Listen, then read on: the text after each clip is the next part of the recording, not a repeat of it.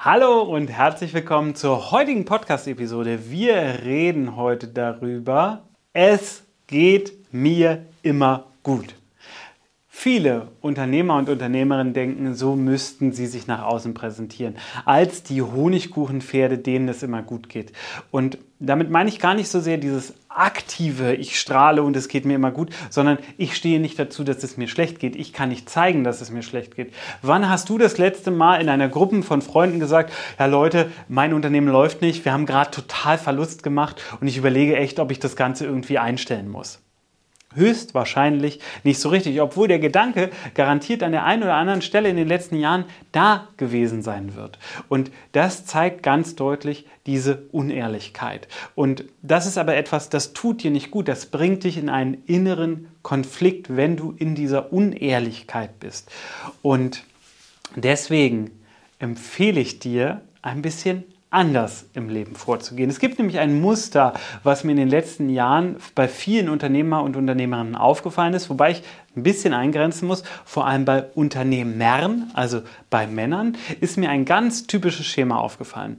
Die meisten sehr erfolgreichen Unternehmer, die ich kenne, waren nicht gut in der Schule, hatten da durchaus Probleme, haben in der Regel nicht so gute Verhältnisse zu mindestens einem ihrer Elternteile und haben etwas im Punkto ja, Selbstwertproblematik mitgenommen von ihren Eltern.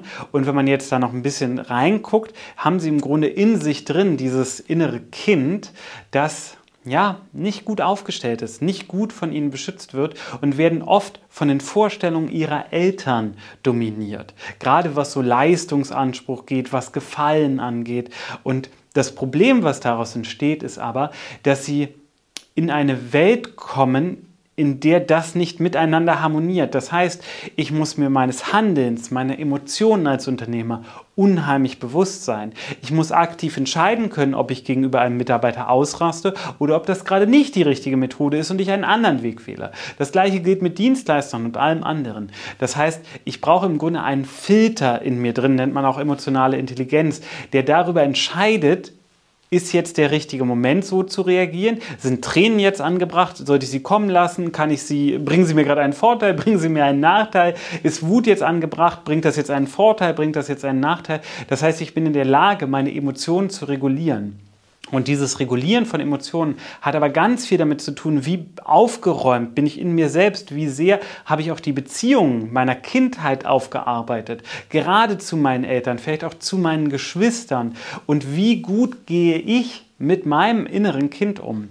Und ich kann nur sagen, viele Klienten, die genau deswegen zu uns kommen, gerade so dieser Teil Persönlichkeitsentwicklung spielt im Unternehmerleben immer mit, ja, wünschen sich einen Sparringspartner, also wünschen jemanden, der mit ihnen natürlich operativ gesehen das Vorgehen abstimmt, aber auch Strategie abstimmt, aber vor allem auch ihnen hilft, sich selber weiterzuentwickeln. Vielleicht kennst du das. Du kannst einfach mit niemandem reden. Du hast das Gefühl, ja, ähm, irgendwie ich, ich kann mich niemandem anvertrauen. Es versteht mich niemand. Das ist was, was ich ganz viel von Unternehmern höre. Gerade so dieser Wunsch, Wunsch, ja, ich hätte gerne einen Sparringspartner. Ich hätte jemanden, mit dem ich mich austauschen kann, sehr gerne.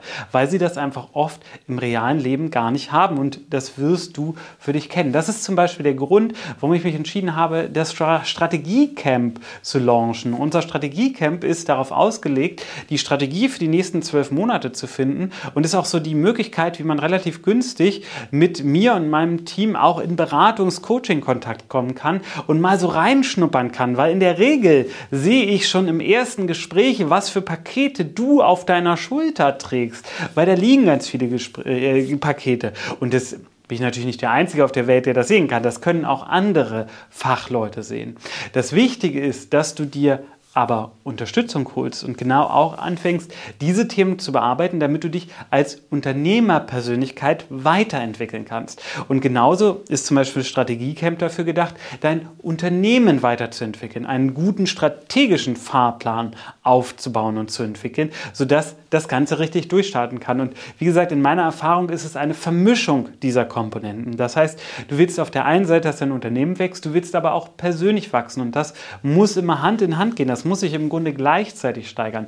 Weil wenn du nur die eine Seite wachsen lässt, ja, dann ist da ja, das am Ende nicht gut. Also entweder kommt dein Unternehmen nicht hinterher, weil du zu stark wächst, oder du kommst nicht hinterher, weil dein Unternehmen zu stark wächst. Das ist keine gute Kombination. Deswegen empfehle ich dir, Schau dir auch einfach mal Strategiecamp an. Geh auf benjamin-michitz.de und dann hast du oben die Frage, was will ich? Und da kannst du sagen Strategie und ja, dann kannst du dir mal Strategiecamp angucken. Und wenn du dazu Fragen hast, dann schreib uns an strategie.benjamin-michitz.de oder buch dir einen Kennenlerntermin bei uns und dann erklären wir natürlich gerne, was alles in das Strategiecamp mit reingehört. So oder so kann ich sagen, schau auf dein Inneres, bearbeite dein inneres Kind, also das Thema inneres Kind. Schau dir an, was ist in der Beziehung mit deinen Eltern.